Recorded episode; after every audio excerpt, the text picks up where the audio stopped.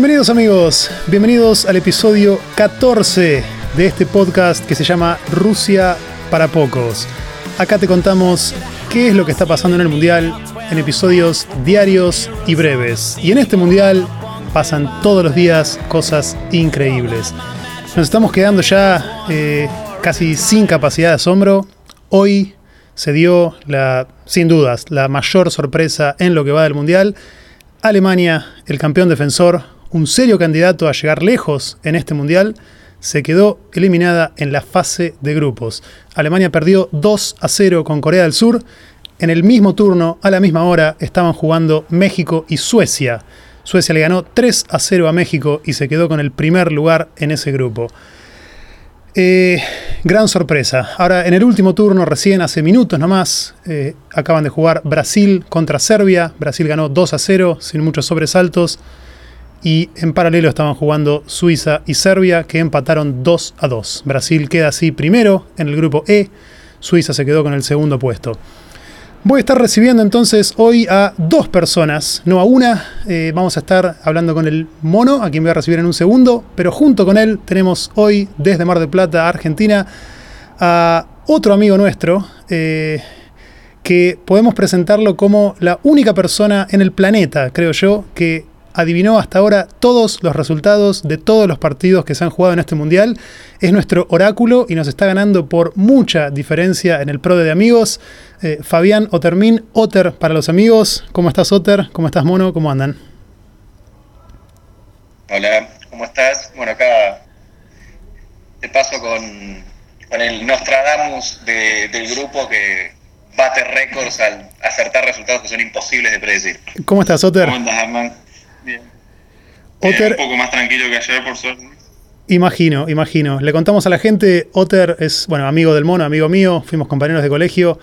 Eh, vive hoy por hoy en Santa Cruz eh, y se está en el sur de Argentina, en la Patagonia, para aquellos que, no son argentinos escuchando el podcast. Eh, y está de visita en Mar del Plata ahora, por un día entiendo, reunión de trabajo y, y se vuelve para casa, ¿es así? Así es, así es. Por suerte pude aprovechar este día para visitar. Otter, eh, venís siendo con diferencia el, puntero en el pro de amigos. ¿Estás jugando algún otro pro de ese estilo o estás jugando solamente el que tenemos entre nosotros? Eh, creo que en el, no, creo que en el trabajo puse uno, pero no, la verdad no lo sigo mucho. Igual tiene, otro con IBM, con eh, que también está parejo. Sí, está. sinceramente creo que la clave. Lo hice en dos minutos antes de empezar, no es que me gasté demasiado. Eh, creo que lo único que creo que fue la clave es eh, no poner empates. Creo que eso fue lo que hizo que marque un poco la diferencia. No acerté en todo, pero creo que eso me vino bien. Y le erraste al de Alemania hoy, imagino. Eh, si me decís que le pusiste que ganaba Corea. Hoy fue un día negro. Eh, sí, medio difícil. Bueno, yo acerté el de Brasil, le había puesto que ganaba Brasil, pero puse 1 a 0 ahí. Me lo imaginaba más cerrado el partido, se le abrió un poco a Brasil. Eh, pero bueno, vamos, eh, enfoquémonos a ver en, lo que es la noticia del día, que es la eliminación de Alemania. Se queda fuera en fase de grupos y continúa con una racha un poco llamativa. Los últimos tres campeones del mundo quedaron eliminados en el Mundial siguiente en la fase de grupos. Cuatro. ¿Cómo? Los últimos cuatro. No, eh, no. Eh, hubo, estoy interrumpido. Francia ganó el 98. 98 al 2002. Sí, pero Brasil salió campeón en 2002 y no quedó afuera en fase de grupos en 2006. Ahí hubo una excepción. Los tres siguientes, Italia, eh, España y Alemania, campeones, quedaron afuera luego en fase de grupos. Cuatro de los últimos cinco. Claro. Sí, sí, una, una racha llamativa. Casos muy distintos igual. Hoy, hoy lo pensaba y no, eh, Copa Confederaciones. ¿eh? Sí, puede ser, puede ser. Ahora hemos dicho la, maldición de la Copa Confederaciones.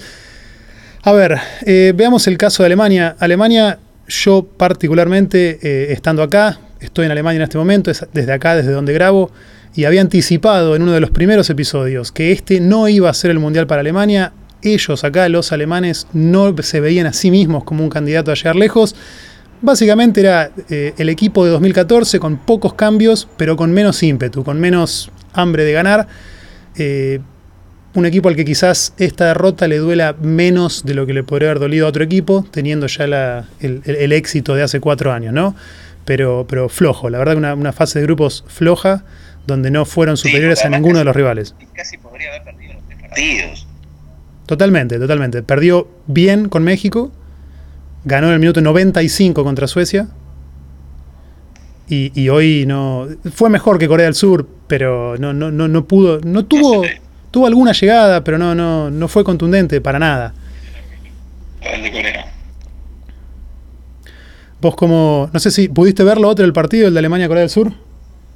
Sí, lo vimos. Eh, sí, el de Alemania sí lo vimos. Eh, sí, no muy bien el arquero estuvo, la verdad que me pareció dentro de todo bastante para la, la cantidad de pelotas, o sea, Alemania cuando te ataca es bastante organizado, o sea, llega. La pelota al área llega y supieron, la verdad que dentro de todo supieron manejarse bastante bien los, los coreanos.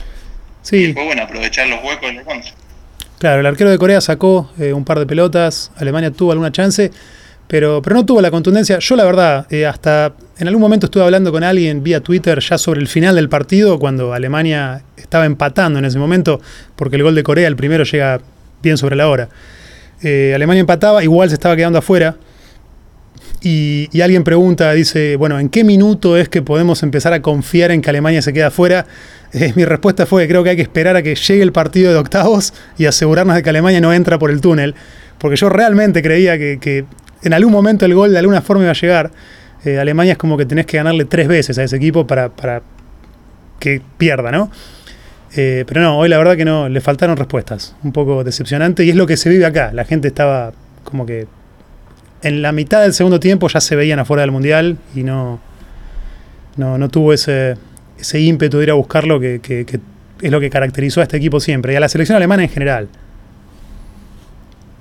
Y otro arquero, otra gran ironía a, a los arqueros que salen a querer tirar caños en, en la cancha.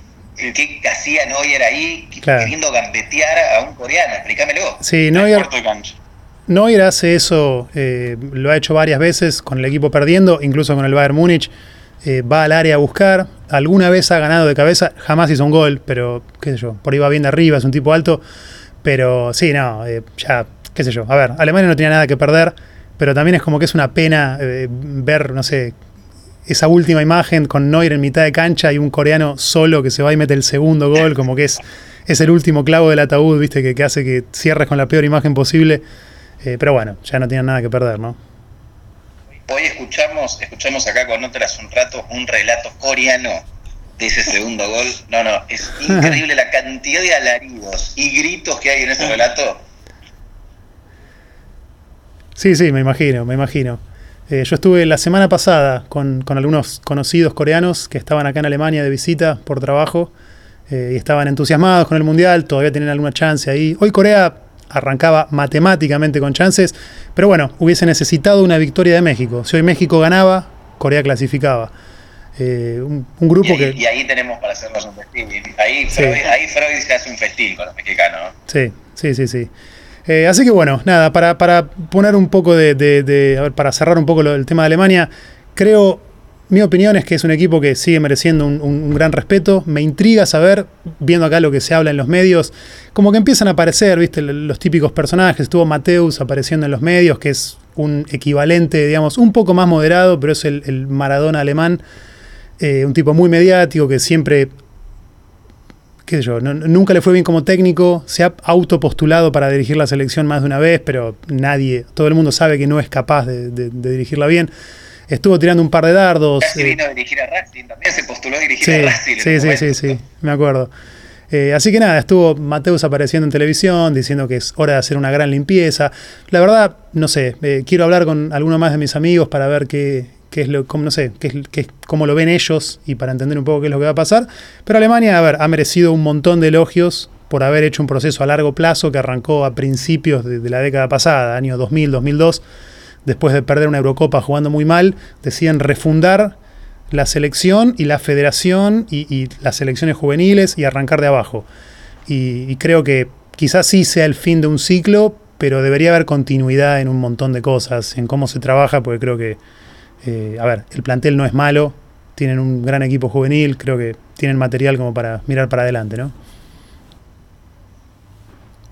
Y la pregunta es, ¿Low va a seguir? ¿Ahí qué se dice? Yo, yo creo que no, creo que no. Eh, todavía no, a ver, no renunció, no, no hay nada confirmado pero tengo el televisor acá de fondo, pero ahora están justo dando, no sé, otras noticias. Pero no, no, no apareció nada en televisión, no se confirmó nada, él no anunció nada en particular, solo habló de, lo que fue el partido de hoy. Eh, pero yo supongo que no va a seguir. A ver, Leo ya dirigió tres mundiales y quedando afuera en fase de grupos, difícil imaginar que, no sé, que arranque de nuevo. Creo que ya, eh, a ver, Alemania tenía equipo como para llegar más lejos, pero ya fue campeón del mundo. No sé si, si, es fácil tener motivación para arrancar otra vez después de este golpe, cuando además ya llegaste lo más alto que podía llegar, ¿no? Cumplió su ciclo. Sí, totalmente. Además, Love era además ayudante de Klinsmann antes, así que ya son cuatro mundiales con el tipo ahí, eh, una vez de ayudante, tres de técnico. Eh, y fue, la verdad, es el primer fracaso. Hay un dato que es increíble, que es eh, Alemania quedó afuera en fase de grupos por primera vez. Hay un caso anterior en realidad que es el Mundial del 38, donde el sistema era distinto eh, y, básicamente eran dos grandes grupos y de ahí salía una final. Bueno, esa vez no pasó la fase de grupos, pero porque pasaban solamente dos, uno de cada grupo. Sacando ese caso, 1938, jamás quedó afuera en fase de grupos. Y para poner un paralelo con Argentina, eh, hay solamente dos mundiales en donde Argentina llegó más lejos que Alemania. El 78 y el 86, cuando Argentina fue campeón. Nunca eh, Argentina llegó más lejos que Alemania. Alemania un equipo que básicamente arranca en semis todos los mundiales. Así que bueno, eh, un, tropezón, algo inédito, pero, pero qué sé yo, la verdad las caras no son tan largas acá. Creo que es más fácil que pase esto cuando te pasa por única vez y después de haber sido campeón. Eh, y, ahora, y queda Brasil como el único equipo grande en quedar eliminado en, sin quedar eliminados en una fase de grupos. Sí, Brasil que además es el único que jugó todos los mundiales, ¿no? Tienen ese récord y tienen cinco mundiales, eh, tienen varios récords, pero sí, eh, en cuanto a constancia creo que Alemania es, es, eh, es, el mejor. Tiene casi la misma cantidad de puntos que Brasil en mundiales, jugó la misma cantidad de finales, ganó cuatro en vez de cinco, Brasil ganó cinco, pero, pero sí, está ahí, palo y palo con Brasil en, en, la historia de los mundiales. Sí, los dos, tanto Brasil como Alemania jugaron siete finales los dos. Claro. Así que bueno, nada, es, eh, no, no, no hay, a ver, lejos está esto de ser un, escándalo acá y de la gente volverse loca. Todo muy tranquilo, muy normal, eh, un poco de tristeza hoy, pero nada del otro mundo. Mañana es el otro día y bueno, espero que le sigan dando un poquito de bola al Mundial, que lo sigan pasando en los bares para, para que aquellos que tenemos la chance de ver, aunque sea un partido más, poder seguir disfrutando. Otra cultura de lo que es acá, porque acá no, obvio. En cualquier lado. Nada que ver. No, durante el mundial mata el capitalismo acá en Argentina. No, no se produce. El PBI baja a cero. Por supuesto, por supuesto. Eh, no, lo sé, y no es solo Argentina. A ver, imagino que la gran mayoría de, Latinoamérica, eh, mismo España, Portugal, países europeos que son más. No, eh, cultura latina. lo viven de otra forma. Mismo los europeos del este, ¿no? Serbia, Croacia gente que, tiene por ahí más, más nacionalismo y qué sé yo. Se, se, mete mucho más. Los alemanes son mucho más tranquilos con eso. Eh, lo decíamos también en uno de los primeros episodios. Cuando ganan, festejan moderadamente y en la derrota también eh, no, no, no, no, lo sienten como el fin del mundo. Eh, y de nuevo, creo que es más fácil asumir un palo así cuando venís de, de haber llegado consistentemente a final, semifinal, semifinal, campeón. Eh, como que bueno, una vez te puede pasar y no, no es tan grave, ¿no? ¿Te pudiste ver en redes sociales, más que nada en Twitter, eh, el bullying que le estaba haciendo a la cuenta oficial de la selección alemana? No, eh, vi algunos comentarios, no vi mucho la verdad, pero la selección alemana tiene cuentas de Twitter en distintos idiomas y la cuenta en español había mandado un par de mensajitos a otras federaciones. De vivos. Sí, sí, diciendo, a Argentina le decían, nos volveremos a ver esta vez y, una manito saludando. Sí, claro, ahora le lluevan respuestas, por supuesto. Sí, hoy debe tener unos 8 millones de notificaciones. Sí, sí, sí. Eh, hoy vi eh, también, caminando un poco hoy por el centro acá, vi en, la tapa de, los diarios, eh, el diario Bild, que es el, más amarillista, sería el, Crónica, por así decir, ¿no? O el The Sun inglés, el, Bild de la versión alemana. Estaba Maradona en la tapa de los diarios. sí, estuvo en todos lados. estaba, no, había, y bueno, estaba, la foto principal era una foto donde está como sentado medio como dormido, como medio desmayándose, no sé, con los ojos cerrados, pero había otras fotitos chiquititas como mostrando todos sus estados de ánimo durante el partido. Eh, estaba el doble faki o estaba el, eh, el, momento en que hace el gol Messi y Maradona abre los brazos, claro, mira al cielo y está esa luz que no sé de dónde sale, que lo, lo ilumina a él. Eh, bueno. Sí, esa foto es increíble. Estaban todas esas. Eh, a ver, hay una foto que es espectacular. La foto donde se toma todo el estadio y, la parece como una procesión de gente intentando llegar a, Dios, ¿no? Eh, es espectacular esa foto. Y la luz que le da justo donde está él levantando los dos brazos, ¿no? Es increíble la foto. Sí, es increíble, increíble. Pero bueno, bueno, nada, aquello, hablando de Alemania, es, eso. No, no, no, lejos está de ser un escándalo, todo muy tranquilo. Eh, alguna caras, un par de caras largas, pero no, no. Eh, nada, otra cosa, será otro día mañana. Y, eso. Eh, podemos pasar, si quieren, al, partido de México. No sé si pudieron ver algo. México contra Suecia. 3-0 para Suecia. Es el que yo vi, yo no veía al otro. ¿Cómo lo viste el partido? El primer tiempo México jugó normal, en modo avión. El, único problema que tenía es que jugaba contra 10 calefones de, 2 metros amarillos. No había una pelota de arriba que pudieran ganar los mexicanos, ni una. ¿eh? Sí, sí, lo dijimos. Suecia un equipo muy físico y, muy duro, muy duro. Eh, ahora va a ser un... De ahí intentó, intentó seguir jugando México, pero no, no, no podía entrar hasta que en un momento un gol medio de carambola porque el, el, sueco le pifia, la pelota la agarra mordida, pasa por arriba el defensor, la agarra de volea a un sueco, gol. Y ahí ya el partido cambió. Y ahí ya el partido cambió, ya empezaron a jugar la, la cuestión psicológica, México empezó, caía a pedazos, eh, pero a pedazos, y, y, lo único que tenía que hacer era empatarlo, era, tenía que estar tranquilo, dependía de sí mismo, tenía dos resultados a favor, y, el segundo gol es un, es un penal, otra vez del VAR. En algún momento vamos a tener que ponernos a hablar seriamente qué es esto del VAR, porque ya hoy está totalmente dibujado. El penal yo sigo sin ver. Lo veo, lo veo, lo veo y lo reviso. Es el argentino pitano el árbitro. Y no lo veo. Para mí el sueco se le tira encima al defensor mexicano. El mexicano es imprudente al querer barrer, sí, es verdad. Pero yo no veo ni siquiera que lo haya cruzado el mexicano. Claro. Sí, yo. Eh, y después el tercero es un gol en contra insólito, insólito ya cuando venís cruzado, viste, que no te sale una. Bueno, el tercer gol es eso, es, sí. es golpearte el dedo del pie con la pata de la cama, es algo así. Sí, yo no, no llegué a ver el gol en contra, ese me, me, lo perdí, no pude ver ningún resumen tampoco. Sí vi lo que pasó hasta, hasta el 2-0. En el penal te escribí, me dio la impresión cuando lo vi, eh, digamos, en, en, el momento que pasó, ¿no? Viendo el partido, me dio la impresión de que sí era penal, me pareció un penal muy claro. Después viendo la repetición, eh, no, tengo mis dudas. Creo que sí, que el sueco busca, eh, el, busca tirarse encima del mexicano, ¿no? Que, también barre un poco medio imprudente. Pero, pero sí, me quedan dudas. Hay, hay una viveza, hay una cuota de viveza del delantero, sí. Pero a mí lo que me preocupa, y ya dejándolo lo que pienso un poquito del VAR, es lo siguiente, es si hace un error de un árbitro o de una terna en, vivo, en tiempo real, te lo puedo aceptar. Es decir, eh, por ejemplo, el penal de ayer de Mascherano, el penal de hoy, decir, bueno, es el árbitro solo, no, nadie, no, no existe el VAR, no hay VAR, digo, bueno, puede ser engañado ópticamente, depende de cómo esté posicionado, si está tapado o no, si el línea lo ayuda o no, el cuarto árbitro, etcétera. Hasta ahí te lo puedo entender.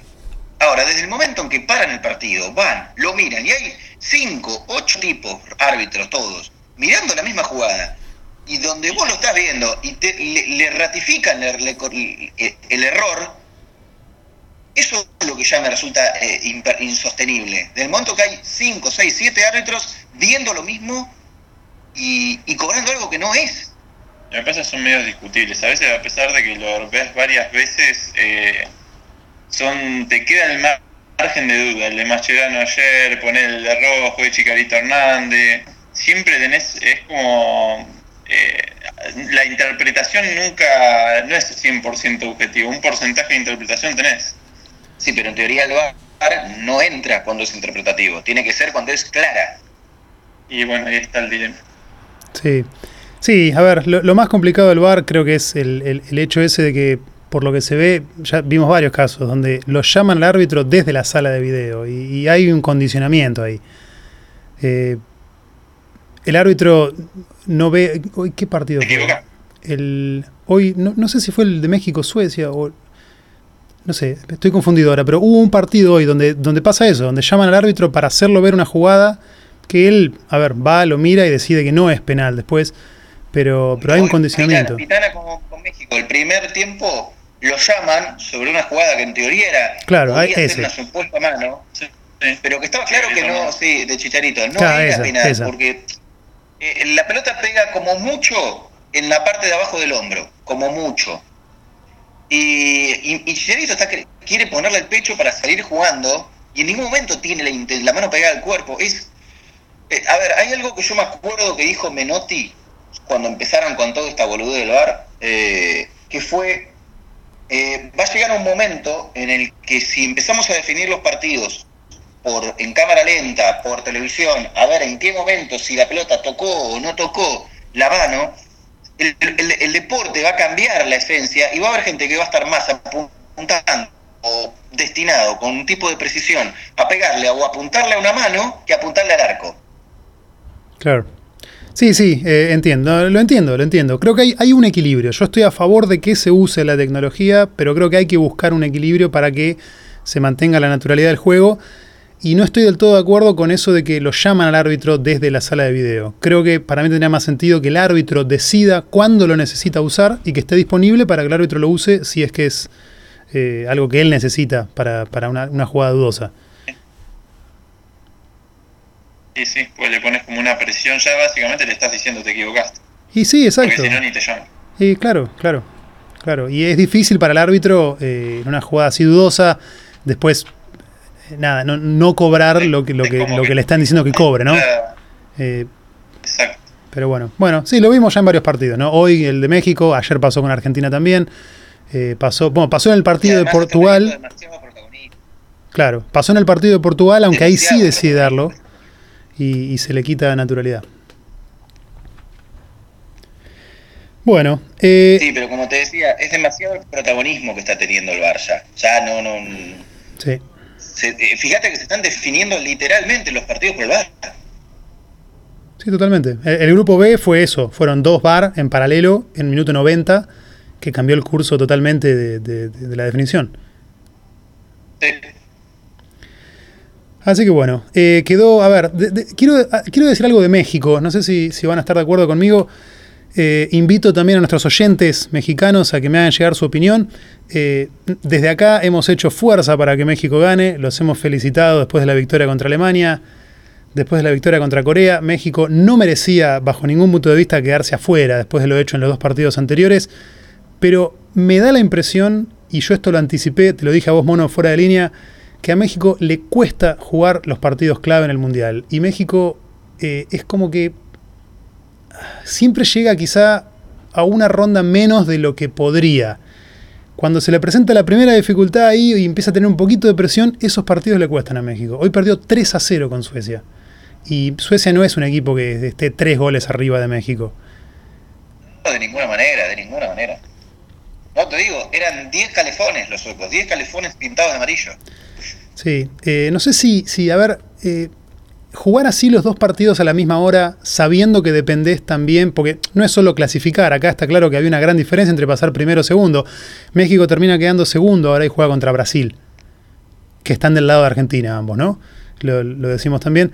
México se cruza con Brasil ahora, el otro cruce va a ser Suecia-Suiza. Eh, Suiza es un, buen equipo, es respetable. Eh, hoy no jugó muy bien, lo vamos a comentar en un segundo, pero jugar con Brasil es mucho más difícil, está claro. Eh, Brasil en un buen día le puede ganar a cualquiera. eliminado. Por supuesto. México lo tuvo, se preparó tratando de evitar a Brasil, lo tuvo al alcance de la mano, lo merecía, y de golpe lo del tercer partido es, es una maceta, te, pusiste el traje, te cambiaste, te perfumaste, saliste, te están esperando y te cayó una maceta en la cabeza cuando pusiste un pie en la calle. Sí.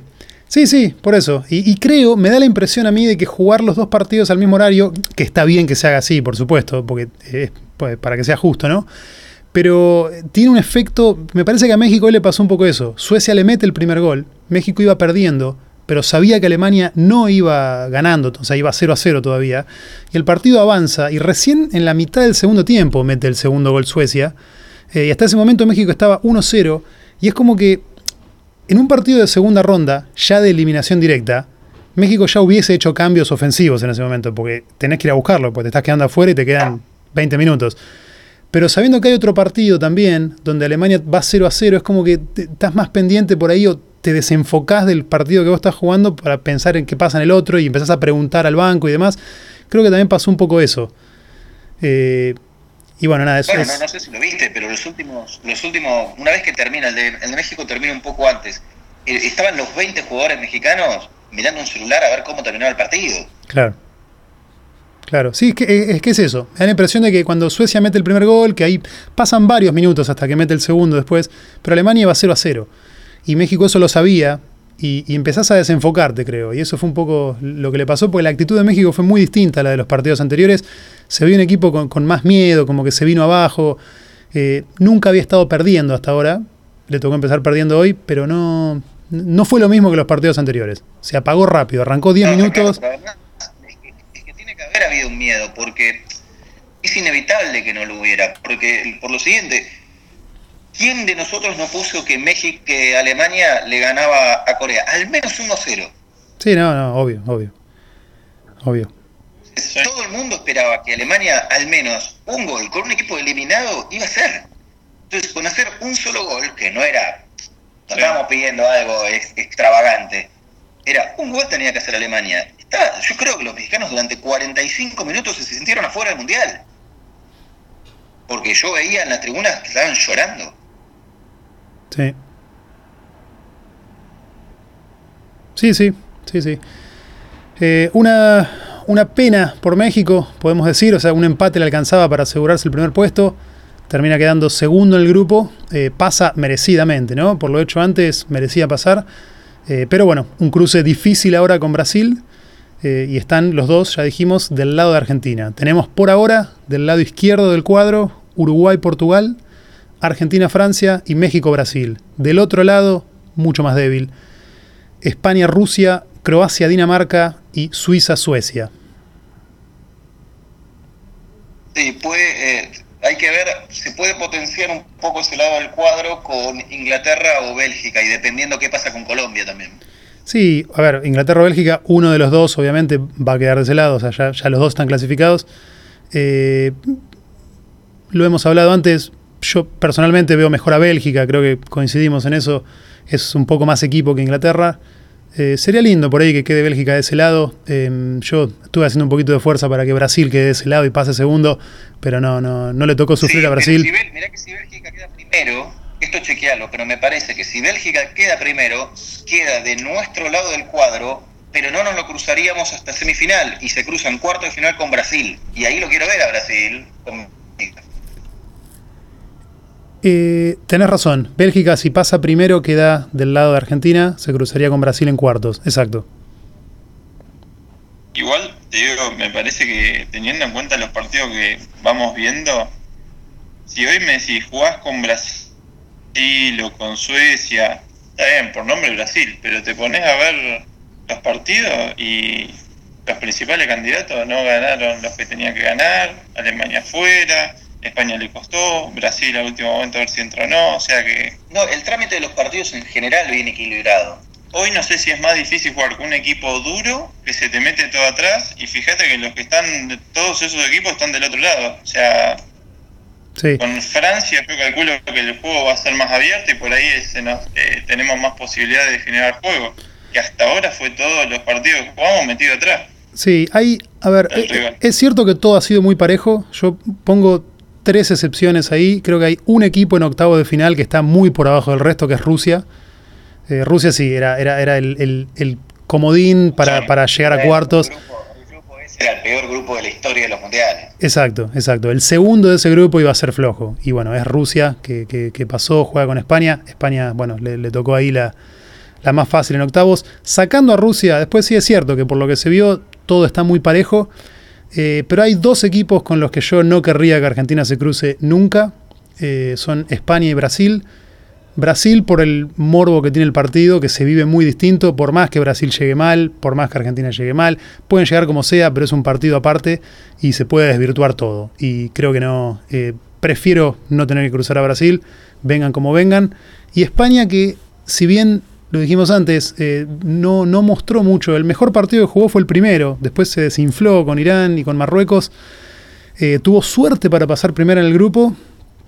Pero no. Eh, a ver, por cómo juega, yo igual creo que es un equipo que por el juego complica mucho a Argentina. España es casi diría el único equipo que le, le disputa y le gana la tenencia de pelota Argentina, que es lo que Argentina más necesita siempre. Sí, igualmente yo estaba pensando, eh, creo que no, me acuerdo con quién lo estaba hablando y me lo preguntaron y le dije, prefiero quedar eliminado, no sé si alguien lo va, a pensar igual, prefiero quedar eliminado antes a que me elimine Brasil en cualquier instancia de un mundial. Sí, pero con ese criterio... La, la gastada, la gastada, suponete semifinal Argentina-Brasil. Te deja, te deja fuera Brasil, tenés 200 años de gastadas infinitas. Y pero estás eliminando una posibilidad de ganar un mundial, eso.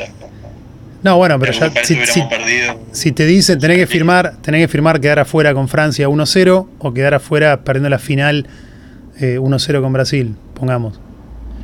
Y es, es, muy duro. No sé, no sé, no me gustaría comerme el gaste, eh. te juro que no quiero el gaste de un brasilero en, una, en la playa que te, te viene cagando de risa, ¡Ah, argentino, no, no, no, no, le, le, incrusto en, con ese criterio sale campeón. O sea, es. Sí, pero la, suerte del, del la, suerte del 90 saltamos. Sí, no, no, no. Eso no, no se va a repetir nunca. Eh, a ver, yo. Es cierto que para salir campeón hay que ganarle a todos, pero yo siempre quiero una llave fácil. Eh, lo, que me da la impresión es que, primero, a ver, si te tocan todos rivales duros, y hoy viendo el cuadro de Argentina, el, camino hasta una final sería Francia, después Uruguay o Portugal y después Brasil posiblemente o Bélgica. O sea, es un camino duro, ¿no? Durísimo. Y, yo siempre prefiero una llave fácil. Es el más duro, es el más duro el primero que el resto para mí. El de Francia, sí. Sí, Francia, a ver, eh, es... Claro, porque por el otro lado del grupo te tocaba primero eh, Dinamarca, en este caso, y después España. Y en cuartos hubiese tocado España. Claro. Y nosotros dos estamos de acuerdo en que España hoy yo no lo quiero cruzar porque no, no le sacas la pelota. Literalmente no se la puede sacar. Exacto. Eh, y, otro equipo. Entonces, honestamente, si vos me dabas a firmar antes, o entre España o Francia, a pesar de que creo que Argentina tiene menos que cualquiera de esos dos, creo que te elijo Francia. Sí. Y a esta altura agradecemos. Ah, está claro, está claro. Pero sí, yo pensaba lo mismo hoy. Con el mono. Eh, es eh, eh, por el estilo de juego es. Que, España es un rival que no, me gustaría tener que cruzar nunca. creo que un, Croacia puede complicar a España. Croacia estando bien puede realmente complicar a España. Argentina intenta jugar algo parecido, pero España tiene más la pelota que Argentina. Es mejor en posesión, tiene mejor mediocampo y creo que eso hace, viste, vemos a Argentina sufriendo como, como en los partidos donde, donde se parte el equipo, nos quedamos sin mediocampo y no es lo que no quiero ver. Así que bueno, eh, no sé, veremos. si, logramos repetir lo de ayer, que estuvo bastante ordenado, dos líneas de cuatro para defender, eh, yo creo que ahí vamos a tener más chance. En realidad los mundiales lo ganan en principio los que defienden bien. Si querés meter 20 jugadores en ataque y te van a comer por todos lados.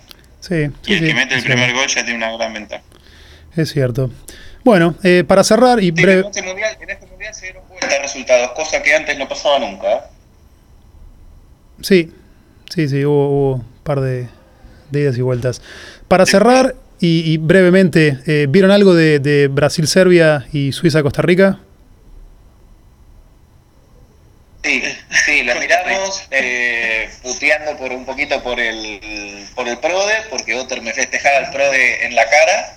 No, la, la, vos él festejó porque se le estaba dando el 2 a 1 de Suiza. Yo le digo, mono, esto ya el destino está escrito. No, o sea, no, me digas. Se van a dar los resultados. Vino el penal.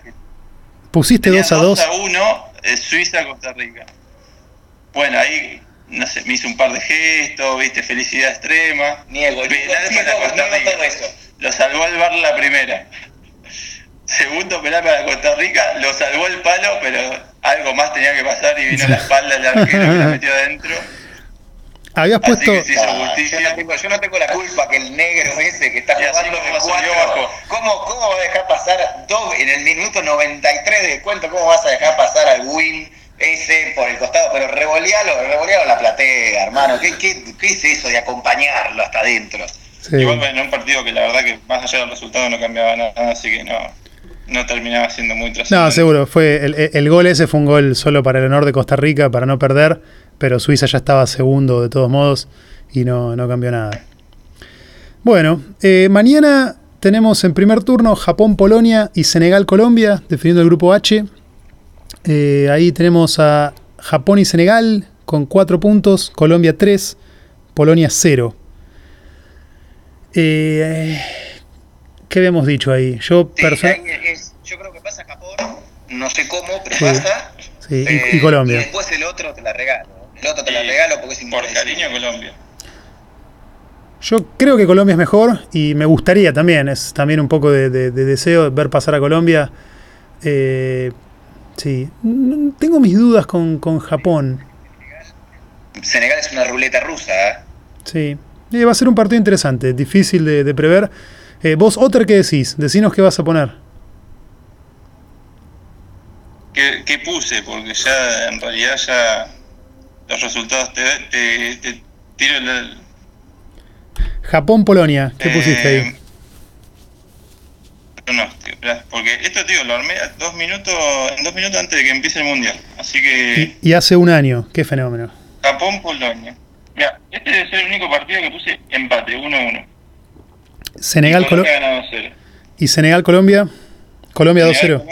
Les estoy, les estoy, les estoy espiando el PRO y puse Inglaterra 3, Bélgica 1. También estoy avisando al resto. Bueno, y ahí. Hay, hay resultados que. Eh... ¿Cómo? No, digo, eh, en el segundo turno tenemos el grupo, la definición del grupo G, cerrando la fase de grupos del Mundial.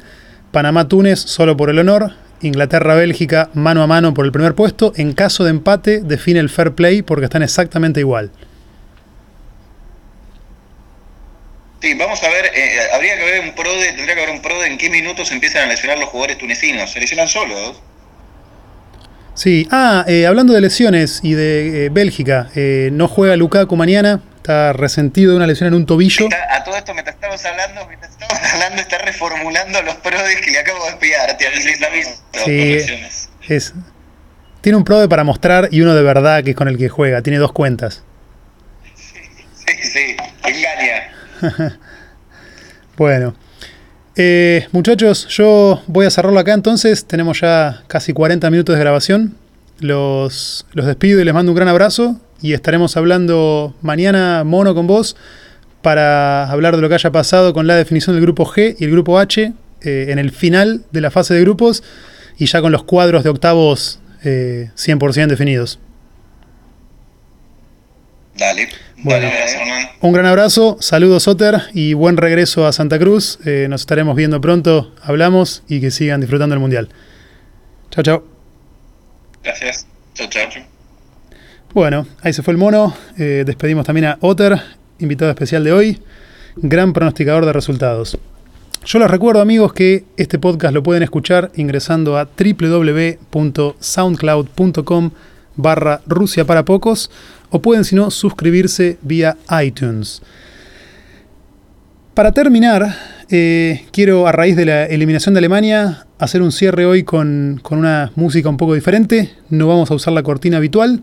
Vamos a cerrar con una canción de Die Tottenhausen, una banda de punk conocida por lo menos en Argentina. Eh, esta canción que se canta bastante en los estadios de fútbol, hay varios equipos que tienen su versión de esta canción con letra futbolera, una canción que habla justamente de sobreponerse a la derrota y de levantarse cuando estás en el piso.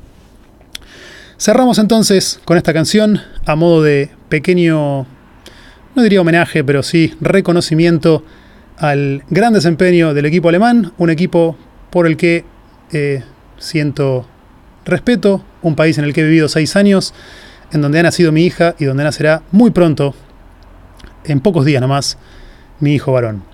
Esto es Die Totenhausen y esta canción se llama Steh auf, wenn du am Boden bist. Levantate cuando estés en el suelo. Chao, hasta mañana.